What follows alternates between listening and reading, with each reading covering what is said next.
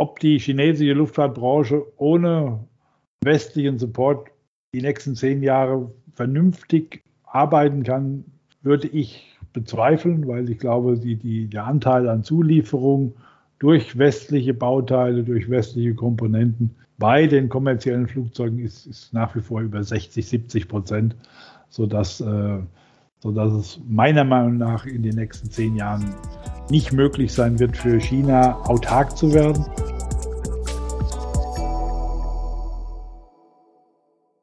Willkommen zu China Hotpot, Podcast für deutsche kleine und mittelständige Unternehmen für den Erfolg im chinesischen Markt. Mein Name ist Xiaolong Hu, Ihr Gastgeber.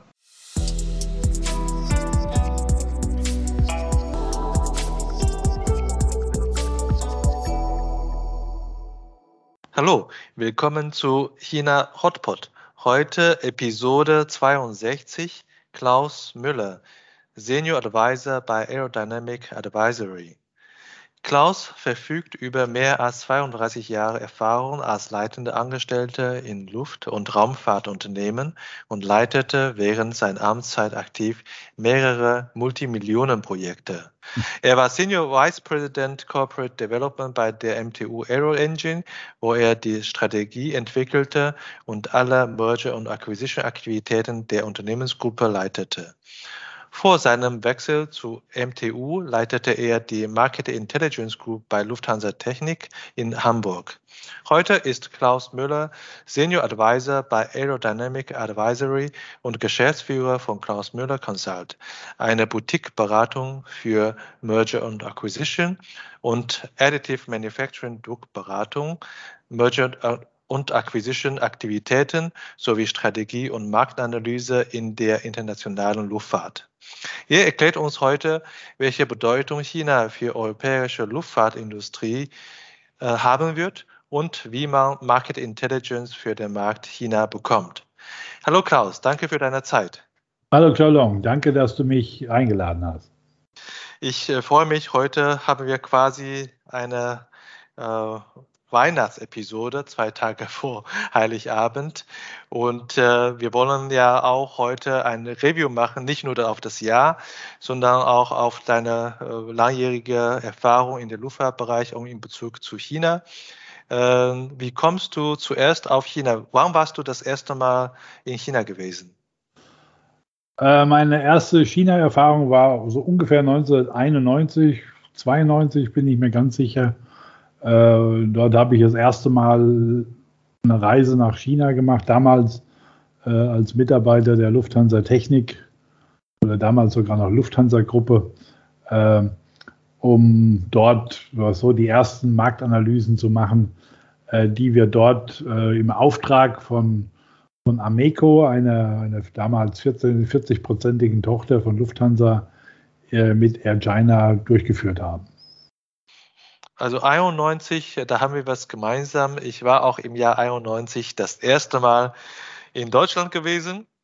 Da war mir die, die Welt zusammengebrochen. Ich habe damals mich erstaunt, äh, wie modern oder wie weit entwickelt kann ein Land äh, sein. Aus China heraus ist Deutschland natürlich damals äh, Jahre oder vielleicht auch Jahrzehnte voraus. Äh, was war äh, China für dich damals? Äh, ist es, hast du dich auch erstaunt, wie zurückgeblieben China geworden ist oder wie zurückblieb China war? Nein, so negativ habe ich es hab nie gesehen.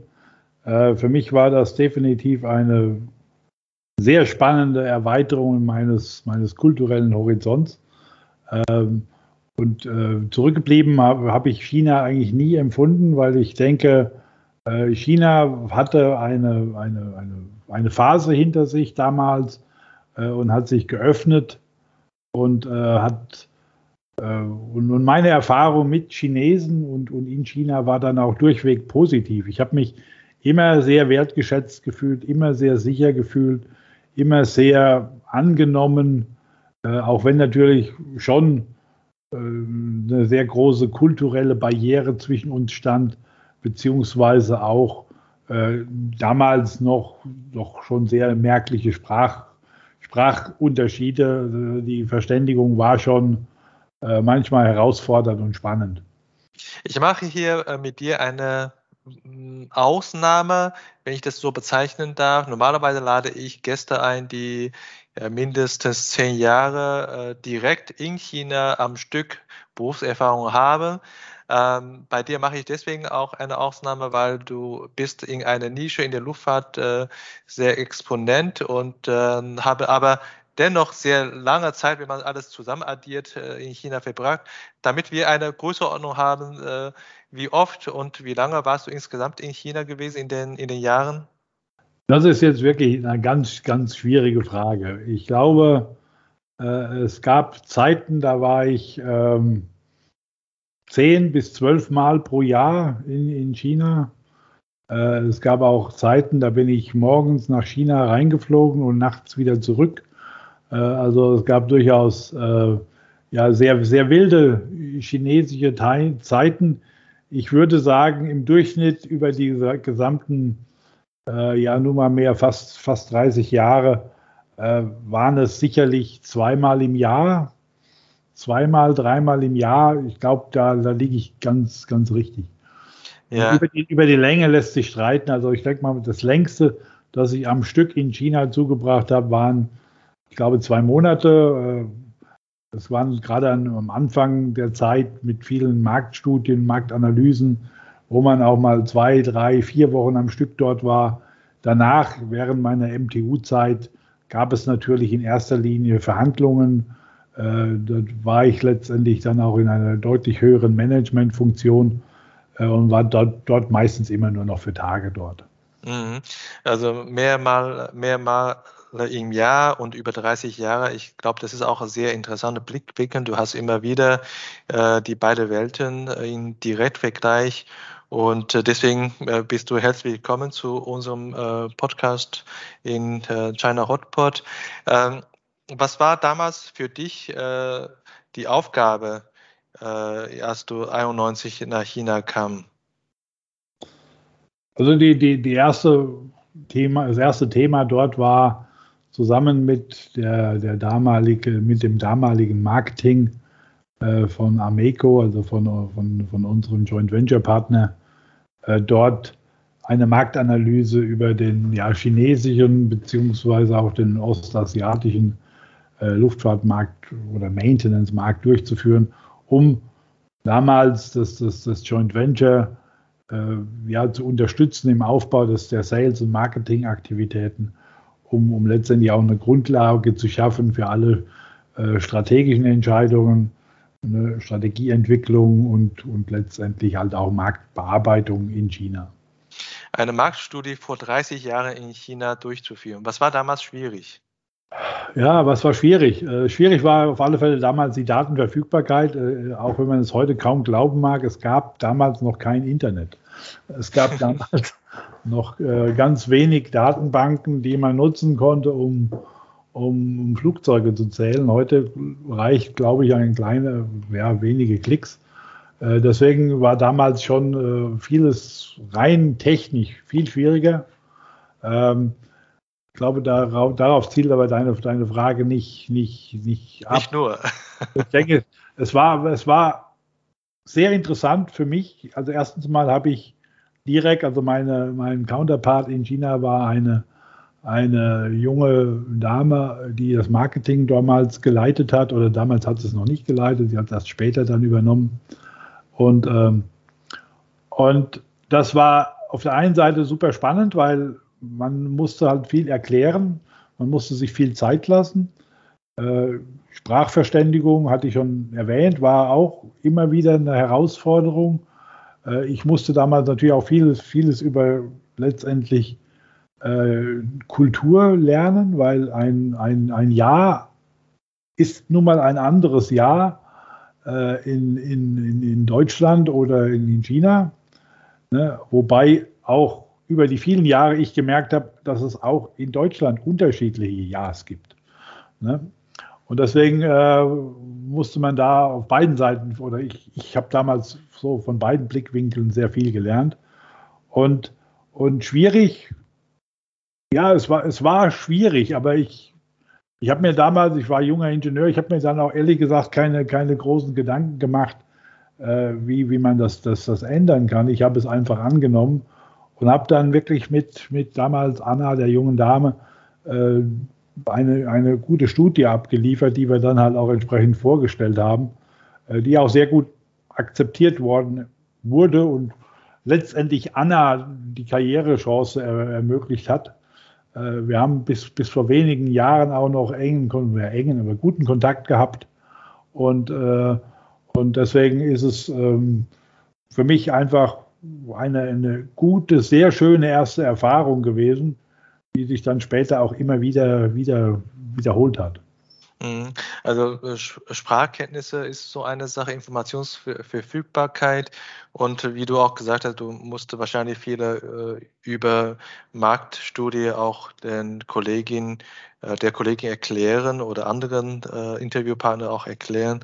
Ich, äh, die Kompetenzen und Managementwissen äh, vor 30 Jahren in China wahrscheinlich ganz andere Niveau als, als heute. Ähm, welche sag mal, Impact oder welcher äh, Zeithorizont war äh, die Studie damals äh, äh, konzipiert? Äh, auf, auf welche, welche Periode? Also wir haben damals äh, natürlich immer zehn Jahresvorhersagen gemacht, wobei uns natürlich auch schon bewusst war, ähm, in der Maintenance sind fünf Jahre schon ein recht, recht guter Horizont, der auch praktikabel in der, in der, in der Marktbearbeitung ist.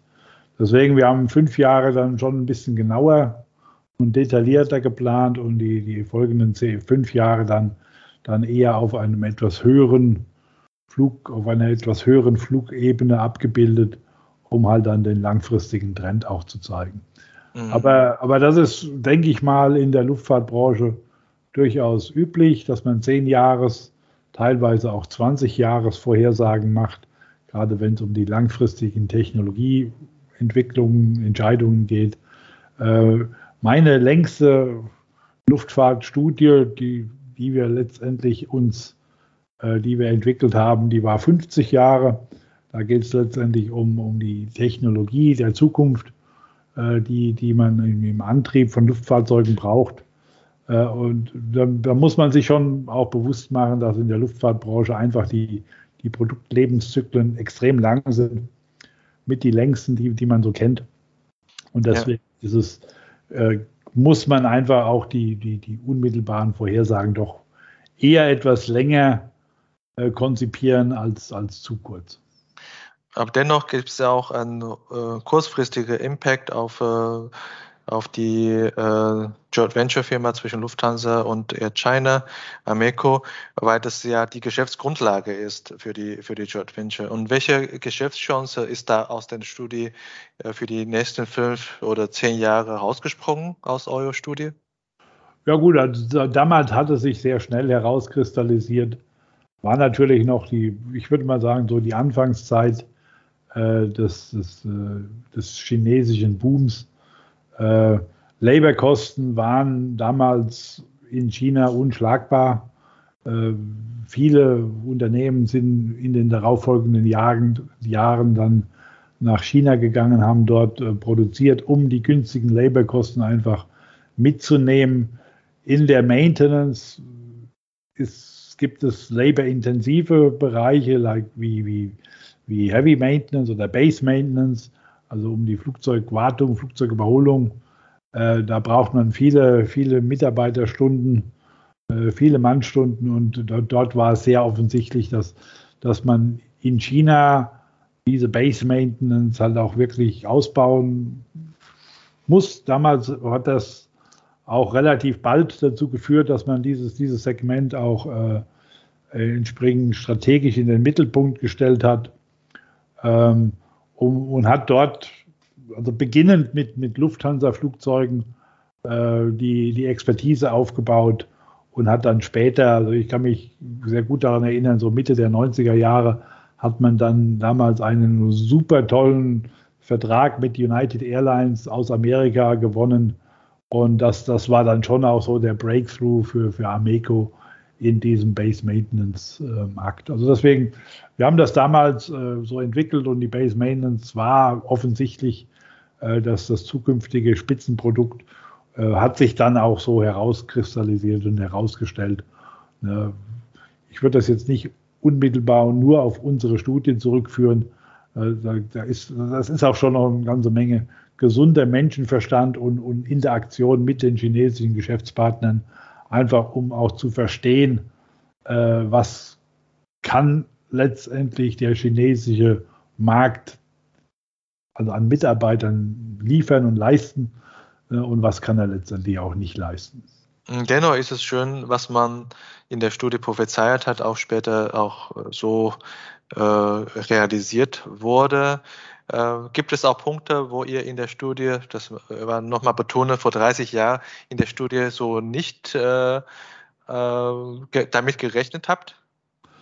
Ja, ich, ich, will da durchaus ehrlich sein. Also ich habe damals definitiv nicht mit gerechnet, wie schnell letztendlich aus dem damaligen ja, gefühlten Arbeiter- und Bauernstaat äh, ein, ein, ein, solches, eine solche Entwicklung stattfindet. Ne? Also ich mache das immer gern fest an so einer Erfahrung äh, in, während dieser ersten Studie. Da ich, war ich untergebracht in der Nähe des Flughafens in einem Compound. Äh, den hat man damals äh, erreicht über einen vier, vier, fünf Kilometer langen Schotterweg. Äh, ein Jahr später war dieser Schotterweg eine vierspurige Straße, auf dem, würde ich mal sagen, mindestens auf einem Killer bereits, auf einem Kilometer bereits auf beiden Seiten Straßen und Geschäfte waren. Ne, und das hat damals schon so mein, meine Blickrichtung äh, auf China sehr, sehr verändert, weil ich plötzlich dann danach realisiert habe, äh, wie schnell viele Dinge in China stattfinden. Und also ein guter Freund von mir hat, hat mir damals auch erzählt, der war damals auch wirklich vor Ort, hat dort den, den Job geleitet. Der hat gesagt, also ich kann immer morgens beim Frühstück sehen, wie weit die Straße sich weiterentwickelt, ne, weil die Umgehungsstraße, die wurde da in wenigen Monaten gebaut.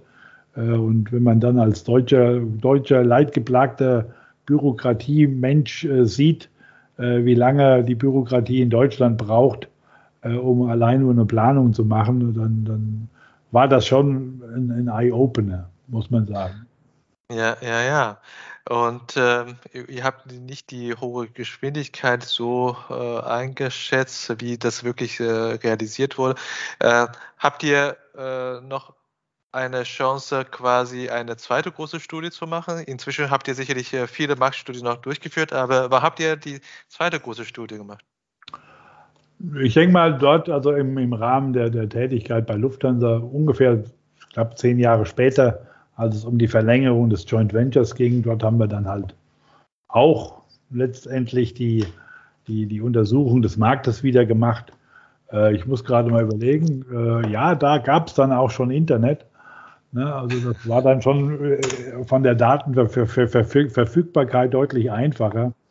Äh, natürlich konnten wir dann auch besser und genauer vorhersagen und analysieren. Also ich denke mal, die Qualität war schon mal deutlich, deutlich besser. Und letztendlich war das dann halt auch die, die, die Grundlage für die ja, Joint Venture Extension um weitere 15 Jahre. Äh, und auch die entsprechenden dahinterliegenden Investitionen. Und nach der Erfahrung von der ersten Studie habe ich natürlich, habt ihr natürlich alles so genauso eingeschätzt, wie später auch passiert ist. Oder gab es auch Überraschungen? alles hat sich haargenau so abgezeichnet, äh, wie, wie wir das vorhergesehen haben. Äh, ich würde sagen, ja, also 40 Prozent haben wir, haben wir vorhergesagt. Ich denke mal, 60 Prozent lagen wir daneben. Aber das, das ist letztendlich in solchen Studien immer so, weil man unterschätzt äh, positive Entwicklungen und man, man unterschätzt oder man überschätzt letztendlich auch äh, viele Dinge, die, die, die einem dann damals sehr naheliegend sind, also gerade die Dinge, die man dann halt gut kennt, während man viele Dinge, die so außerhalb des normalen Rahmens liegen, dann doch weit unterschätzt werden. Und ich würde sagen, in, dieser, in diesem Zeitraum von 2000 bis 2010, also auch dann nach meinem Wechsel zu, zur MTU, würde ich sagen, äh, damals habe ich China alles zugetraut, weil, weil letztendlich die Entwicklungsgeschwindigkeit eine solche Dimension und eine solche, eine, eine, eine solche Schwungmasse aufgenommen hat, dass wir alle das, das gar nicht richtig abschätzen konnten, was, was damals sich entwickelt. Also auch das will ich durchaus wieder festmachen an so einer Analogie oder ein Beispiel. Also ich das erste Mal in Shanghai war, da musste ich irgendwie noch 70 Kilometer äh, vom Flughafen zum, zur Stadt fahren. Und äh, als ich, ich denke mal, fünf, sechs, sieben Jahre später da war, da war gefühlt aus diesen 70 Kilometer eine 70 Kilometer Stadt in Pudong ge geworden. Ne, und, und, und jeder kennt dieses Beispiel, äh, wenn man heute damals die ersten Bilder von Pudong gesehen hat mit dem Pearl Tower, ne, der da so einsam und allein äh, vor einem großen Feld stand. Ne, und, und heute ist dahinter eine, eine gigantische Stadt. Äh, und das, wie gesagt, diese Entwicklungsgeschwindigkeit des Binnenmarktes in China, das, das ist, ist gigantisch. Und das hat damals auch wirklich mich sehr geprägt, auch meine, meine Kontakte sehr geprägt, weil ich habe damals schon sehr, sehr, sehr viel äh, ja, erwartet, wie sich China dann in, in die internationale Gemeinschaft einbringt. Äh, irgendwann hast du ja Lufthansa verlassen, gehst zu äh, MTU. Du hast ja weiterhin deine MTU, in deiner MTU-Zeit deinen China-Bezug äh, beibehalten. Äh, was ist aus deiner Sicht die interessantesten äh, Projekte in der MTU-Zeit in Bezug auf China natürlich, meine ich? Also, also meine interessantesten Themen waren dort eine, eine, eine, eine, eine, OEM, also eine herstellungsbezogene äh, Dependance dort, dort äh, zu entwickeln und aufzubauen. Äh, und das, das habe ich, äh, das war eine meiner ersten Aufgaben in China. Ähm, dort habe ich mich in der zeitlichen Komponente leider auch wieder etwas verschätzt, weil ich dachte, ich könnte äh, mit, mit ich, ich, würde Zeit haben, jemanden zu finden, diesen, diesenjenigen äh, Chinesen, Chinesinnen, äh, dann letztendlich auch zu entwickeln und, und an ein MTU heranzuführen. Äh, ich habe drei Wochen später eine junge Dame eingestellt, die, die, die, die unsere Erwartungen weit, weit übertroffen hat und wir deswegen extrem schnell äh, nach China in die, an die richtigen Stellen gekommen sind, dort halt auch wirklich mit den richtigen Stellen agieren konnten und unsere ja, unser, unsere Geschäftsidee dort auch vorzutragen, beziehungsweise ähm, es kam, kam natürlich sehr viel Wunsch und, und Wille aus China äh, uns entgegen, um, um die MTU-Aktivitäten in China ja dort aufzubauen. Also deswegen, das, das ging dann sehr schnell und äh, inzwischen, also damals haben wir ein Office aufgebaut, kurz darauf dann 100% Tochter gegründet äh, die dann entsprechende ja, Dienstleistungen am Beginn verkauft hat und später auch, auch Hardware und, und, und, und Forschungsaufgaben. Und wann war das ungefähr, diese äh, Gründung von eigener äh, Tochterfirma? Ich glaube 2009, also 2009 haben wir das Office eröffnet. 2010, 2011 haben wir dann die, äh, die Firma gegründet äh, und und äh, haben dann entsprechend begonnen, dort Dienstleistungen zu verkaufen. Am Anfang natürlich nur Dienstleistungen, wie Forschungsaufgaben, Tests. Äh, der Wunsch aus China war, also aus den Government-owned Companies, war natürlich auch ein gemeinsames Triebwerk dort zu entwickeln. Äh, das hat sich aber sehr, sehr schwierig herausgestellt, weil dort die, die, die Anforderungen und die Erwartungen beider Unternehmen doch weit auseinandergeklafft sind. Mhm. Ja, ja. Du meinst äh, der äh, beide Unternehmen dabei, äh, die äh, Partner miteinander, also die MTU zum einen und dann. China Southern äh, zum anderen. Ja, in dem Fall war das nicht China Southern, das war dann äh, in dem Fall ACAE, also die, die chinesische, also das chinesische Unternehmen, das das, das eigene chinesische Triebwerke entwickeln soll, sollte, ah, ja. Mhm. sollte, immer noch soll. Äh, einfach um das mal so klar zu machen. Wir waren damals im Jahr 2010, 11 äh, und äh, der, der Wunsch oder das, die, die Ambition in China war, bis 2016 ein eigenes Triebwerk zu haben. Äh, wir wissen natürlich aus eigener Erfahrung, dass das Triebwerksbau doch einen entsprechenden Vorlauf braucht und man viel viel Vorarbeit machen muss. Äh, natürlich gab es entsprechende Kenntnisse dort, aber die waren doch, doch weit entfernt von den Anforderungen, die man dort im internationalen Geschäft braucht. Äh, jetzt sind wir im Jahr 2021, das Triebwerk ist immer noch weit entfernt, äh, realisiert zu werden. Deswegen muss, muss man da schon sagen, wir haben damals in diesem Fall richtig gelegen mit unserer Einschätzung, dass es noch sehr lange dauern wird.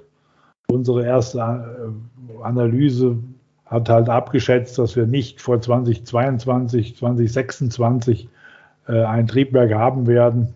Äh, das, das wurde uns aber halt letztendlich aus politischen Gründen niemals irgendwie zugestanden.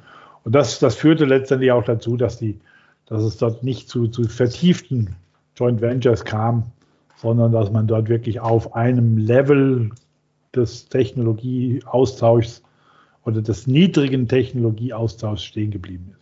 Deine Tätigkeit bei MTU ist insofern eine ganz natürliche und gute Weiterentwicklung ist, weil du hast ja bei äh, Lufthansa äh, natürlich viele, viele Studien, aber zwei äh, Langzeitstudien durchgeführt, 1991 und 2001. Und äh, bei der MTU kannst du die ähm, Marktentwicklung an sich, die BD-Aufgabe äh, dort realisieren und auch die Organisation äh, etablieren. Das ist quasi eine Weiterentwicklung. Das ist äh, eigentlich eine super, super, super Sache. Ähm, was jetzt schon wieder zehn Jahre, so schnell geht die Zeit vorbei. Ne? Also von 2011 ist jetzt aber 2021 geworden. Was ist China jetzt? für einen Markt für europäische Industriefirmen aus der Luftfahrt?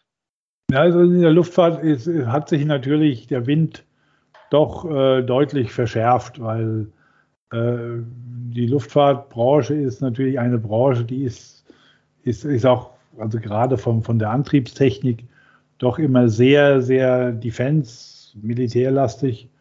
Äh, dort gibt es sehr, sehr strenge Regularien äh, welche IP und welche Technologie ausgetauscht werden kann und darf. Äh, und das ist natürlich extrem USA-lastig. Die, die zwei größten Hersteller von, von, von Turbinen oder Luftfahrtturbinen kommen aus USA, sind letztendlich auch der Treiber der US, der US-Kampfflugzeuge. Deswegen äh, gibt es hier einen sehr, sehr deutlichen Interessenskonflikt. Ne, also hier wird äh, man oder hier werden, werden quasi US-Unternehmen niemals irgendwie zulassen, dass man dort auch nur eine Seite Information äh, preisgeben darf, äh, die, die, die gegen ihre Interessen spielen. Deswegen würde ich halt sagen, aus heutiger Sicht, äh, dass das politische Ökosystem hat sich so verändert, verschärft, würde ich mal sagen, dass es heute in unserem, also in dem, im Turbinen- oder im Antriebsgeschäft doch sehr schwierig ist, dort noch Geschäfte in Zukunft zu machen. Es gibt natürlich über die letzten Jahre haben sich viele Produktionsstätten in China entwickelt oder wurden letztendlich dort aufgebaut, auch wieder aus den Gründen, um die Labor, um die Labor-Vorteile zu nutzen. Das, das hat sich auch sehr oft als auch durchaus sehr positiv herausgestellt. Es gibt durchaus Bauteile, die in der Luftfahrtbranche in China gefertigt werden. Oftmals sind es aber Vorfertigungen, ne, Vorprodukte oder sind letztendlich auch äh, Raw Materials, die dort genutzt werden. Aber meiner Meinung nach wird es in Zukunft nicht, nicht, nicht zu einem weiteren oder in den nächsten zehn Jahren, würde ich mal sagen, nicht zu einem weiteren Austausch von von Technologie kommen, weil sich einfach das, das politische Ökosystem so verändert hat, wie wir es alle jetzt zurzeit wahrnehmen. Und China letztendlich gegen, gegen den Rest der Welt, ja, das ist vielleicht ein bisschen übertrieben, aber dass das der, die, die, der Konflikt China-USA doch noch immer offener wird und dass das deswegen halt äh, sich jedes Unternehmen, was in der Luftfahrt unterwegs ist, auch immer wieder überlegen muss, äh, stelle ich meine Beziehungen zu USA äh, irgendwie äh, in Frage oder, oder gefährde ich diese? Es gibt heute viele chinesische Unternehmen, die geblacklistet sind, das, mit denen darf man gar keine Geschäfte mehr machen. So ein Outcome aus der, aus der Trump-Administration.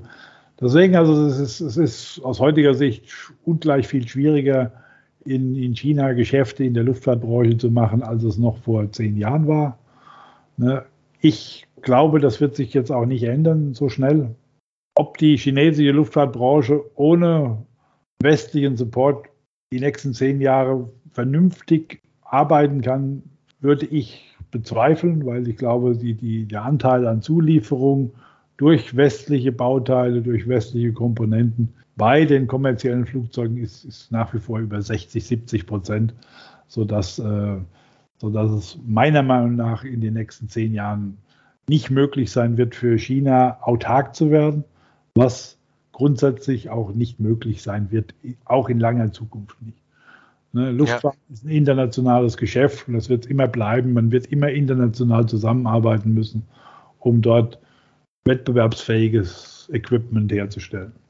Kurzfristig sagst du, durch die politische Rahmenbedingungen äh, total schwierig. Äh, wie schwierig äh, wird es dann sogar auch einen Trend geben oder siehst du einen Trend, dass für die bereits lokalisierte Firmen eine Umsiedlung oder äh, ja, ja, Verlagerung stattfindet zu anderen Ländern? Ich glaube, das wird, wird, wird sicherlich in einigen Boardrooms äh, diskutiert und äh, je nachdem, äh, wie, wie hoch die Abhängigkeit von den, den günstigen Labor oder den günstigen Herstellkosten in China äh, ist, wird man das considern oder wird man das in Erwägung ziehen. Äh, letztendlich hat auch jetzt die Corona-Krise mit den entsprechenden Versorgungs- und Logistikproblemen in vielen Branchen, natürlich auch in der Luftfahrtbranche, da schon für ein gewisses Umdenken gesorgt, der natürlich auf der einen Seite logistisch getrieben ist, auf der anderen Seite natürlich auch, auch durch, das, durch, das, durch die veränderte, ja, durch das veränderte Ökosystem der, der beiden Haupt, was weiß ich, Kontrahenten, Luft, äh, USA und, und, und China. Deswegen, ich glaube, es, da wird das diese oder jene passieren. Ob das ein Trend ist, würde ich momentan noch, noch nicht sehen. Also ich würde sagen, dass es gibt Überlegungen und bei Hightech-Themen wird man das wahrscheinlich auch kurzfristig machen. Bei Lower, Lower Tech-Themen glaube ich nicht, dass man es machen wird. Mhm. Und bei, bei Themen, die jetzt aber noch nicht in China schon lokalisiert wird, äh, sagst du, das wird äh, man doppelt und vielleicht dreifach mal überlegen, ob man jetzt in dieser politischen Rahmenbedingung die Investition äh, plant oder umsetzt. Das heißt, in China wird äh, in einigen Bereichen die Technologie stehen bleiben. Und äh, siehst du, dass da äh, Möglichkeit, dass China sich selbst versorgt in dieser Lücke?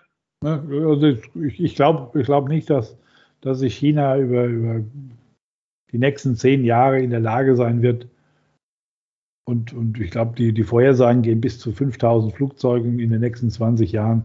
Diese 5000 Flugzeuge aus eigener Produktion, aus rein chinesischer Produktion herzustellen. Das wird einfach nicht möglich sein, nicht in dem Zeitraum der nächsten 20 Jahre. Deswegen wird China, was Fluggerät angeht, immer abhängig oder in den nächsten 20 Jahren immer abhängig sein von, von externer Zulieferung. Ne, und das ist, das, das wird hoffentlich auch früher oder später wieder dafür sorgen, äh, dass sich die Beziehungen gerade auf diesem Feld wieder normalisieren. Ob Unternehmen jetzt nach China gehen, um dort zu investieren, ich glaube, da müssen wir jetzt erstmal die Pandemie überstehen. Und ich glaube, in der Luftfahrtbranche wird das schon noch mindestens, also nach unseren Vorhersagen, drei, vier, fünf Jahre dauern, bis die Folgen der Pandemie auch wirklich von den Stückzahlen, von den Herstellungs-, Produktionskapazitäten überwunden sind.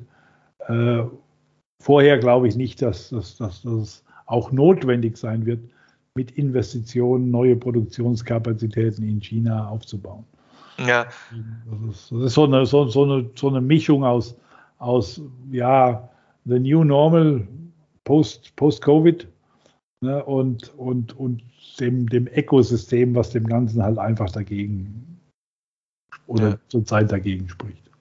Also 2000 2020, 2021 für die Luftfahrtindustrie ist sowieso schwierig und dann die äh, komplizierte äh, politische Rahmenbedingungen zwischen USA und China. Äh, welche, welche Rolle spielt China überhaupt in so einer Strategierunde? Ich meine, jetzt haben wir kurz vor Weihnachten, äh, im Herbst ist ja häufig Strategieperiode, äh, äh, Strategieentwicklungszeiten ne, für die nächsten Jahre. Nee, nee, nee, eigentlich nicht. Eigentlich im Sommer. Im Sommer, Sommer okay, Sommer schon, schon früh man, anfangen. Im Sommer macht man Strategie, im Herbst macht man Budget. Genau. Und äh, was, äh, was, äh, was, was, welche Rolle spielt überhaupt China noch auf in, in Boardrooms in, in der europäischen äh, Industrieunternehmen?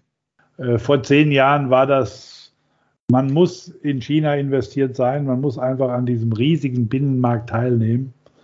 Äh, ich glaube, dieses, dieses, also die nächsten Jahre wird man äh, das beobachten, aber ich glaube nicht, dass, dass, dass, dass man investieren wird in Produktion. Man wird versuchen, den Markt von außen zu bearbeiten. Ja, also betrachtet man China quasi rein aus, aus Auslieferungsmarkt, als Auslieferungsziel. Das, äh, ja, alles klar. Und äh, wie, äh, wie kann man in der Zeit äh, trotzdem quasi seine Marktinformation über China beschaffen? Ist es dann äh, eigene Tochtergesellschaft oder eigene Büros eine gute Art und Weise, äh, diese Market Intelligence zu beschaffen? Also ich glaube, man muss, man, man, man sollte oder ich kann letztendlich nur jedem empfehlen, dass man in China natürlich nach wie vor Präsenz zeigt oder Präsenz hat. Ja, und ich meine, gerade KMUs äh, tun meiner Meinung nach immer gut daran, dass sie, und wenn sie nur kleine lokale Offices betreiben, äh, vor Ort sind, ne, weil äh, ich denke mal, je nachdem, welches Produkt man in China vertreiben will, äh, wichtig ist natürlich immer, dass die Chinesen innen auch, auch den Markenbezug haben. Letztendlich müssen die Chinesen müssen Vertrauen, wie jeder andere auch, in die Marke, in das Produkt haben. Und ich glaube, da hat, da hat der Westen natürlich immer aus meiner Sicht einen ganz großen Vertrauensvorteil, weil ich glaube, Ne, und du bist Chinese, korrigiere mich, wenn ich da daneben liege. Äh, der normale Durchschnittschinese, Chinesin, ähm, vertraut ganz besonders, wenn es um Hightech-Produkte, die die Mobilität angehen, eher einem westlichen Anbieter als dem eigenen Chinesen. Das stimmt. Ich äh, mache keine Werbung. Ich habe ein, äh, ein, Auto mit Marke Volvo. Ich weiß nicht, ob das ein chinesisches Produkt ist. das lässt sich streiten. ja, Klaus, Vielen Dank für äh, deinen Beitrag und deine Information, das äh, uns erlaubt hat, jetzt zur Weihnachtszeit einen äh, Rückblick zu machen über die letzten 30 Jahre. Vier wesentliche äh, Stationen von 91 bis jetzt 2021. Und äh, wenn du mich äh, erlaubst, ich habe noch ein paar persönliche Fragen an dich. bitte um eine schnelle Antwort. Ich, ich werde nicht singen. okay, das äh, schon mal vorher geklärt. Ähm, viele chinesische Städte hast du kennengelernt. Was ist deine Lieblingsstadt? Oh, das ist schwierig. Shenzhen oder, oder Shanghai? Shenzhen oder Shanghai. Ja, äh, sei mal gestattet. Gibt es äh, zu Shenzhen noch eine Begründung? Oh, ich habe in Shenzhen einmal mitten in der Stadt in einem Schiff gewohnt und ich fand das toll. Ja, das ist wirklich gut. Äh, ich komme selber aus Shanghai, deswegen für Shanghai brauchst du keine Begründung zu nennen. Nein, nein. Shanghai, Shanghai ist, ist, ist toll, aber es ist, ist halt auch gigantisch. Sehr schön. Und ähm, in China unterwegs, meine Standardfrage an meine Gäste äh, im Hotel, wenn du aufwachst, nimmst du das westliche Frühstück oder das chinesische Frühstück? Es ist meistens eine Mischung. Ne? Also ich nehme meistens äh, etwas aus dem Chinesischen, weil meistens, was weiß ich, die, die Teigtaschen, ne, die, die liebe ich sehr. Äh, Suppe nicht so, deswegen brauche ich dann auch noch irgendwie eine, eine Alternative und die kommt dann meistens aus der Eiertheke oder aus dem Würstchenregal. Dankeschön für deine kulinarische Empfehlung. äh, Äh, warst du schon äh, mit deiner Frau in, äh, in China ja, ja. und wie gefällt ihr das? Ja, mir hat es damals auch super sehr gut gefallen. Äh, wir hatten nur leider das Problem, dass sie Klamotten gebraucht hat, weil die Koffer nicht da waren. Und äh, da hat man doch schon plötzlich den größten Unterschied zwischen Chinesinnen und, und Deutschen gesehen. Und das war, war dann ernüchternd. Alles klar. Ja, Klaus, bist du in China äh, unterwegs mehr über äh, U-Bahn oder eher über Taxi oder äh, zum Schluss auch über IDD? Wie ist das dein Verkehrs, Verkehrsmittel in China? Also ich würde sagen, es ist meistens Taxi, klar, weil es einfach einfacher ist.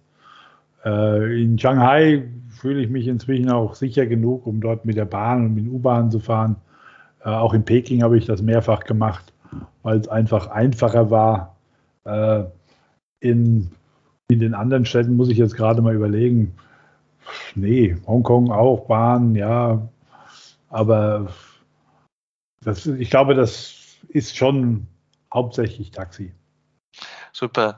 Ich bedanke mich, äh, Klaus, für deine Zeit und äh, ähm, eine, eine letzte Frage noch, wenn unsere Zuhörer dich äh, finden möchte, äh, wie sollen sie dich kontaktieren? Am besten unter LinkedIn, da findet man mich, Klaus Müller, Aerodynamic Advisory. Also Klaus Müller, denke ich mal, ist ein bisschen schwierig, mich zu finden. Aber mit der Kombination Aerodynamic Advisory bin ich dann relativ sicher, dass das klappt. Ja, super.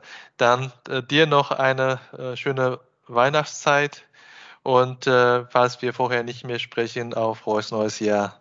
Dir auch. Bleib gesund. Ihnen auch ein frohes neues Jahr. Alles Gute. Ein gesundes, glückliches Weihnachtsfest. Vergessen wir alle mal irgendwie dieses C-Wort und, und versuchen uns mal wieder auf die wirklich wichtigen Dinge, äh, die denn Beziehungen sind, äh, zu konzentrieren. Und ich denke mal, da, das ist vielleicht ein schönes Abschlusswort von meiner Seite, kann man, glaube ich, auch viel von Chinesen innen lernen. Dankeschön, Klaus. Bis dann. Ciao. Bitte was. Tschüss. Das war unsere heutige Episode. Ich bin Xiaolong Hu, Ihr China-Coach für Ihren Geschäftserfolg. Wenn Sie als deutsche KMU noch mehr über China wissen möchten, empfehle ich Ihnen unsere kostenlose englischsprachige Webinarserie China Webinar zu besuchen. Oder schreiben Sie gerne eine Mail an mich persönlich unter der Webseite china-team.de. Mit über 100 China-Experten können wir Ihnen gerne weiterhelfen. Bis nächstes Mal und 再见.